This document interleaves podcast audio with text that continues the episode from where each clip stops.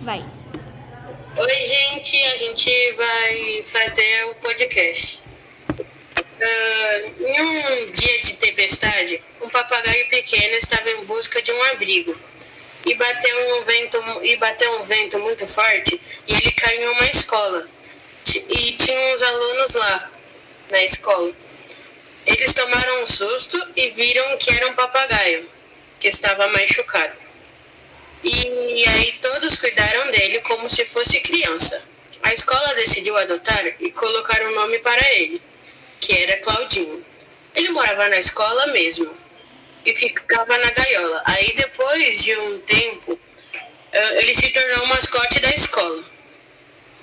Ele se tornou muito inteligente e já aprendeu a falar, fazer acrobacias, etc.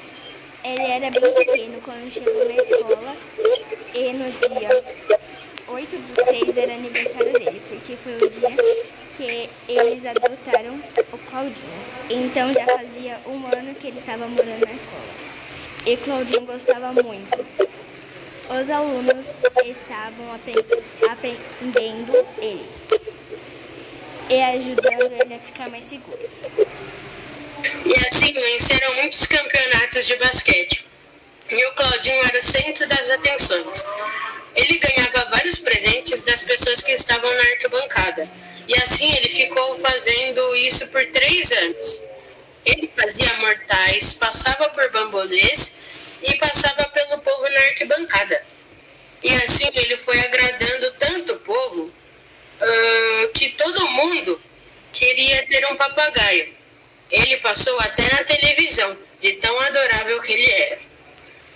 Depois de dois anos do Claudinho ser tão famoso, começaram a tentar sequestrar ele. Até passava em jornal que estavam tentando capturá-lo. Mas eram muitas pessoas que estavam tentando. Até que um dia ele estava treinando na quadra e estava, ele estava sozinho. E ladrões aproveitaram esse momento para sequestrá-lo então os ladrões entraram de fininho na quadra. Claudinho estava treinando com fones de ouvido, então nem reparou no barulho. Uh, os ladrões uh, conseguiram pegar Claudinho e levaram ele para o esconderijo. E lá era muito escuro. Começou a aparecer nos jornais sobre o sequestro dele. Os policiais começaram a averiguar todo o rastro do Claudinho pela cidade e viram as penas do Claudinho caírem no chão, então chamaram um detetive e começou a seguir as penas dele, até que chegaram em um lugar muito longe da cidade e viram um lugar que tinha quase certeza que, que ele estava lá. O lugar era, era difícil de entrar, então esperaram o dia seguinte, e até que conseguiram entrar e resgataram o Claudinho prenderam os sequestradores. Então Claudinho foi, voando correndo, pois tinha uma apresentação na quadra.